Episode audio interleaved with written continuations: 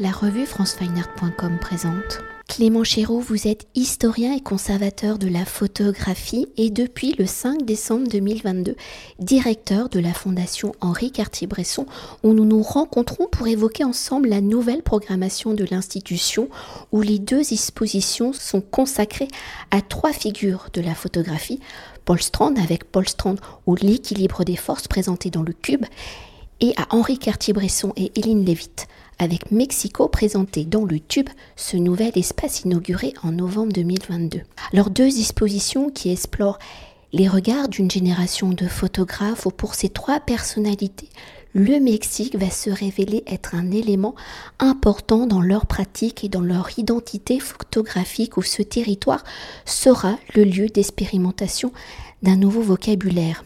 Si jusque-là, Paul Strand, je rappelle ses dates 1890-1976, avait une démarche formaliste marquée par Alfred Stieglitz, hein, son voyage au Mexique, qui se déroule en 1932-1934, l'amène vers une démarche plus sociale, plus politique, vers une photographie qui se veut être plus réaliste et objective. Aujourd'hui, il est reconnu comme étant le pionnier de la street photographie. Alors pour Henri Cartier-Bresson, je rappelle également les dates, 1908-2004, ce voyage au Mexique se déroule en 1934 et ce séjour d'une année sera également le territoire de l'élaboration d'un langage photographique, celui qui l'amènera vers l'instant décisif. Alors que pour Hélène Lévite, je rappelle encore les dates 1913-2009, c'est sa rencontre avec Henri Cartier-Bresson à New York en avril 1935 en voyant les photographies qu'il a réalisées au Mexique qu'elle décide de devenir photographe où elle découvre le Mexique quelques années plus tard en 1941, voyage qui sera le seul qu'elle fera à l'étranger.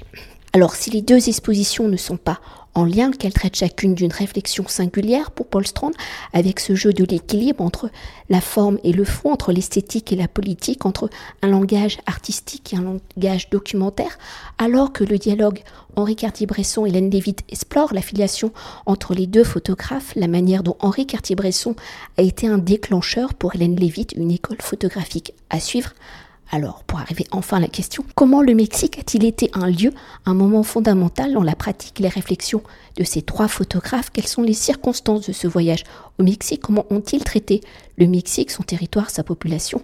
Et au regard de leur carrière, de leurs écritures photographiques, comment l'expérience du Mexique s'est-il avérée décisive pour leur identité photographique, pour leur signature, pour leur reconnaissance dans l'histoire de la photographie?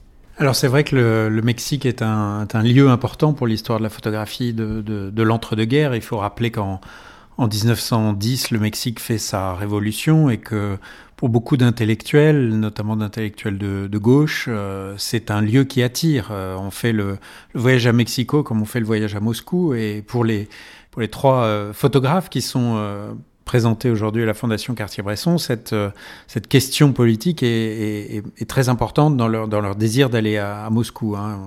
Je rappelais la, révolution euh, de 1910. Euh, il faut rappeler que le, Mexique apparaît à beaucoup de, de, ceux dont le, le, cœur est à gauche comme, comme un lieu de la, de la, révolution accomplie, un lieu des réformes agraires, un lieu de, de l'industrialisation, de, de l'éducation, etc., etc. Et je crois que euh, si on les prend dans l'ordre, euh, c'est d'abord euh, Paul Strand qui sera au Mexique entre 32 et 34. Il va travailler pour le ministère de l'Éducation et il va réaliser un film absolument magnifique qui s'appelle, qui sort sous le titre de Redes, qui sera diffusé aux États-Unis sous le film, sous le sous le titre de The Wave et en France sous le titre de Les Révoltés de Alvarado.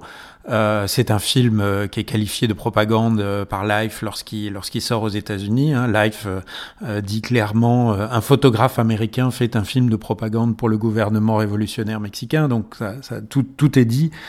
c'est un film qui raconte une révolte de pêcheurs qui essaye de récupérer l'outil de production et, et, de se battre contre un contre un un capitaliste qui leur, euh, qui leur euh, réduit euh, tous leurs tous leurs bénéfices. Pour Cartier-Bresson, qui arrive au Mexique en 34, qui va y passer neuf mois, il y a, y a une, une, attirance pour le, pour le pays qui est, qui, est, qui est liée aux politiques, sans aucun doute. mais il faut rappeler que Cartier-Bresson profite d'une une expédition ethnographique qui va s'arrêter en fait au moment où il arrive, hein, faute, de, faute de financement, mais il va décider de lui-même de rester sur place. Il va y rester neuf mois et réaliser euh, quelques-unes de ses images les plus, les plus enchantées de la période. Il travaille lui aussi comme Strand pour le, pour le gouvernement et pour le ministère de l'Éducation. Et c'est un lieu où aussi il va parfaire euh, sa, sa, culture politique. Et en fait, ce qui est très intéressant, euh, l'exposition Henri Cartier-Bresson et Hélène Lewitt porte sur en fait la rencontre des deux juste, au, juste après ce voyage au Mexique de Henri Cartier-Bresson, puisque après le Mexique, il se rend à New York. Euh, où là aussi il va rester quelques mois. Et il y rencontre, euh, dans le courant de l'année 35, euh, Hélène Lewitt. Il se rencontre dans un lieu qui lui-même est très politisé, puisqu'il s'agit de la Film and Photo League, qui est une coopérative qui forme à la photographie, qui monte des projets, des expositions, toujours là aussi dans un contexte politique et social très, très engagé. Et c'est là que, que Cartier-Bresson rencontre Hélène Lewitt. Ils vont être très proches certains témoignages euh, disent même qu'il y a une, une histoire entre, les deux à ce, moment-là. Cartier-Bresson euh, va tirer ses photographies du Mexique euh, dans la chambre noire de, de Hélène Lewitt et elle va l'aider à tirer. Cartier-Bresson n'aimait pas du tout le, tirage, donc Hélène Lewitt l'aide à, sortir ses images. et elle en concevra sûrement une, certaine passion, attirance pour le Mexique, où elle se rendra elle-même en 1941. Elle euh, fera un voyage de quelques mois euh, sur place. Euh, et, ce qui est très intéressant, c'est que c'est là où on revient à, une sorte de euh, de comparaison entre, entre Strand, Cartier-Bresson et Lewitt, c'est que, en fait, quand, quand Hélène Lewitt va partir au Mexique, elle va y produire des images euh, qui sont dans un style tout à fait comparable à, à celui d'Henri Cartier-Bresson. C'est même parfois, je dois dire, assez dur euh, de, de, reconnaître qui est Cartier-Bresson et qui est Hélène Lewitt dans les images. Hein. Si on les, les met sur une table et qu'on les mélange, il y a, y a parfois une, une, vraie difficulté à dire euh, à coup sûr, c'est du, c'est du Cartier-Bresson ou c'est du Hélène Hewitt. Et euh, je dirais que la, pour moi, la grande différence, elle se situe dans, euh, dans le rapport au sujet. Euh, chez, chez Strand, on est dans une photographie qui est très euh, stable, très monumentale, alors que non, chez, euh, chez Henri Cartier-Bresson, on est dans une photographie qui est plutôt virevoltante, euh, comme, comme chez Hélène Lewitt, une photographie qui est avec un petit format où on sent que le photographe tourne autour de son sujet, que le photographe a une certaine liberté par rapport à son, à son sujet. Et je crois que c'est ça qui fait la, grande différence entre, entre les deux. Il y a une vraie proximité entre, entre Henri Cartier-Bresson et, et Hélène Lewitt, mais en revanche une très grande différence avec, euh, avec Paul Strand. Voilà, donc l'enjeu de cette exposition, en fait, la Fondation Cartier-Bresson avait exposé il y a quelques années les photographies du Mexique de Henri Cartier-Bresson et de, et de, Paul Strand. Et l'enjeu était de faire un, une sorte de deuxième volet en, en, en montrant en duo, euh, en parallèle, euh, les photographies d'Hélène Lewitt et celles de Henri Cartier-Bresson sur le, sur le Mexique. Et alors je fais une parenthèse. Hein. Est-ce qu'on sait si Henri Cartier-Bresson et Paul Strand vont se rencontrer au Mexique? Parce qu'ils y seront en même temps en 1934 alors en fait, il n'y a pas de, il a rien qui permet de dire, aucun document aujourd'hui ne permet de dire s'ils se sont rencontrés en Mexique. Euh, au Mexique, c'est un peu compliqué parce que Cartier-Bresson est lui à Mexico, tandis que Paul Strand tourne son film à une, centaine de kilomètres dans un dans un port euh, et, et, rien ne permet de dire euh, s'ils se sont rencontrés. Ils fréquentent les mêmes gens, ils travaillent pour le même euh, ministère. Euh, tout, tout semble dire qu'ils se sont rencontrés, mais, mais rien ne le, rien ne le prouve. Et c'est en fait un peu plus tard, euh, à New York, qu'ils se, se fréquentent.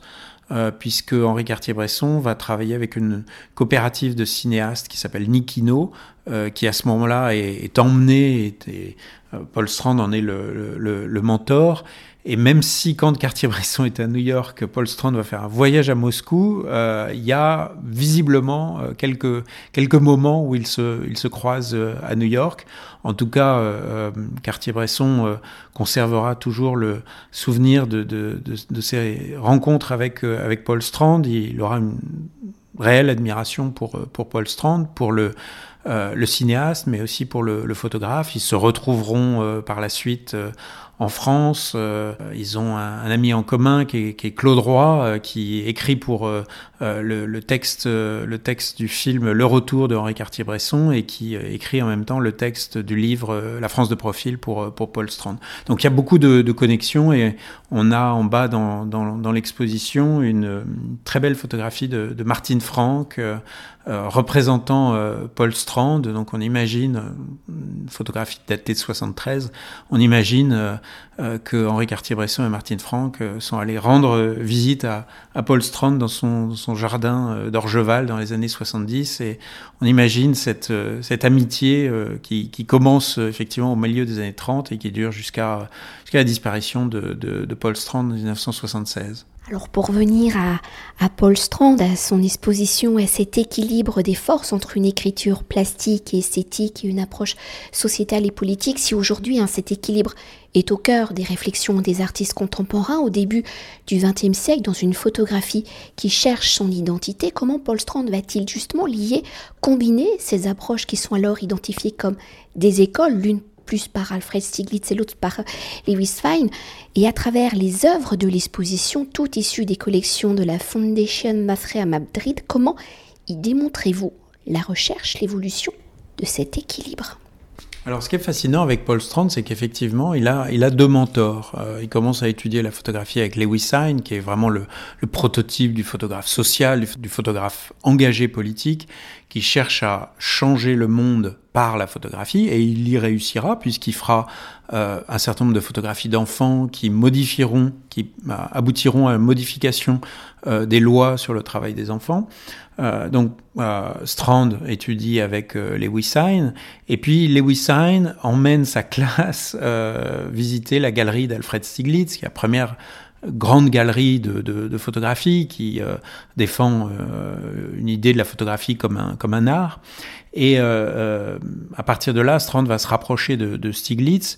Et finalement, il aura, euh, dans, dans ses années de formation, euh, deux grands mentors. Lewis Hine, d'un côté, avec cette idée de la photographie sociale, et de l'autre, Stiglitz, avec l'idée d'une photographie plus, plus artistique, qui réfléchit sur ses propres capacités, sur son autonomie, et qui vraiment construit une reconnaissance de la photographie comme art. Et c'est assez fascinant de voir que il euh, va développer dans sa propre photographie euh, un style euh, qui combine ces deux grandes polarités de l'histoire de la photographie, des images qui sont clairement des œuvres d'art, des images de toute beauté, des images qui réfléchissent à ce qu'est la photographie, euh, des images qui s'exposent, euh, et puis de l'autre côté, euh, dans, ces images, un contenu engagé, un contenu très fort, une croyance en l'humain, une volonté de représenter l'humain dans sa, dans sa destinée, mais aussi dans sa, dans sa dignité. et je crois que si aujourd'hui on peut considérer Paul Strand comme un des plus grands photographes du XXe siècle, c'est précisément parce qu'il a réussi à euh, trouver un très bon équilibre entre ces deux grandes polarités de la photographie. Euh, d'un côté, euh, le social, euh, le contenu euh, et de l'autre euh, l'art, c'est-à-dire la, forme des, photographies. et ce qui est très intéressant, c'est qu'on voit aussi dans, cette exposition qui est constituée de, de, de 100, environ 120 photographies qui viennent de, la collection Mapfreux à, Madrid, collection Mapfreux qui est la plus importante collection européenne des photographies de, Strand. On y a ajouté également quelques photographies du, du, centre Pompidou. Ce qui est intéressant, c'est qu'on voit euh, l'évolution du, du, style de, Strand. Dans les années 20, quand il commence, on sent euh, qui fait les deux en fait. Il fait des images très sociales, hein, des, gens dans la rue à New York, mais il cherche aussi des choses euh, qui relèvent plus de, l'autonomie de la photographie, de la spécificité de la photographie, avec des images en, en contre-plongée, avec des images en gros plan. On voit que c'est là plus la, la, question de la forme qui, l'intéresse. Et en fait, petit à petit, il va trouver une sorte d'équilibre entre les deux, euh, ce que, l'exposition s'appelle l'équilibre des forces, parce qu'effectivement, il a réussi à euh, équilibrer euh, la forme euh, et, le, fond. Et ça, on, commence à le voir dès le, Mexique, et puis va surtout le développer à partir de, des années 40, en utilisant beaucoup le, livre, parce que c'est vraiment un des enjeux de cette exposition. Je dirais d'abord de, recontextualiser Strand, de montrer justement en quoi ces images sont politiques, mais aussi de montrer comment ce, cet engagement politique il passe aussi par le livre.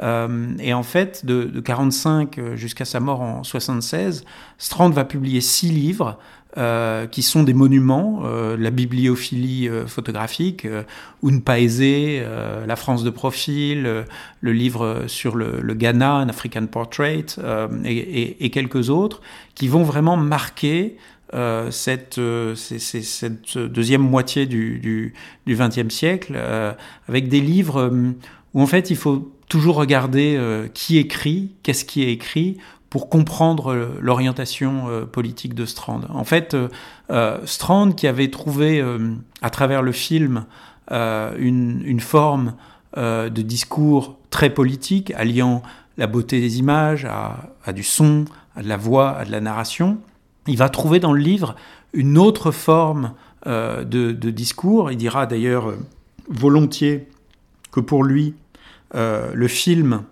euh, euh, est un moyen d'expression et que le livre est un autre moyen d'expression euh, qu'il appelle son cinéma de papier. Parce qu'effectivement, le livre va lui permettre de, faire passer des messages.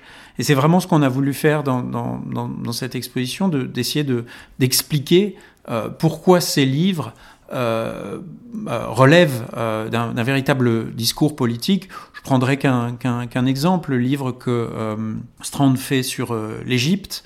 Euh, c'est pas n'importe quelle Égypte. À aucun moment, Strand ne va montrer une vision touristique ou pittoresque de, de l'Égypte. vous voyez pas les pyramides dans le, le livre sur l'Égypte, mais en revanche, vous voyez euh, toute la politique de, Nasser, euh, qui à cette époque-là a obtenu euh, l'indépendance de, son pays et qui met en, en, en route un certain nombre de politiques d'inspiration marxiste, la réforme agraire, la construction du barrage d'Assouan, etc., etc., qui sont à chaque fois euh, des, décisions, des décisions politiques qui relèvent complètement d'une euh, d'une politique euh, d'inspiration d'inspiration socialiste. Et c'est ça précisément qui intéresse Strand dans son livre dans l'Égypte. Et à partir du moment où on commence à regarder les images au-delà de leur forme, à lire les textes qui les accompagnent, eh bien, on comprend très bien comment Strand développe un véritable discours politique à travers ses livres. Merci beaucoup. Cet entretien a été réalisé par franceweiner.com.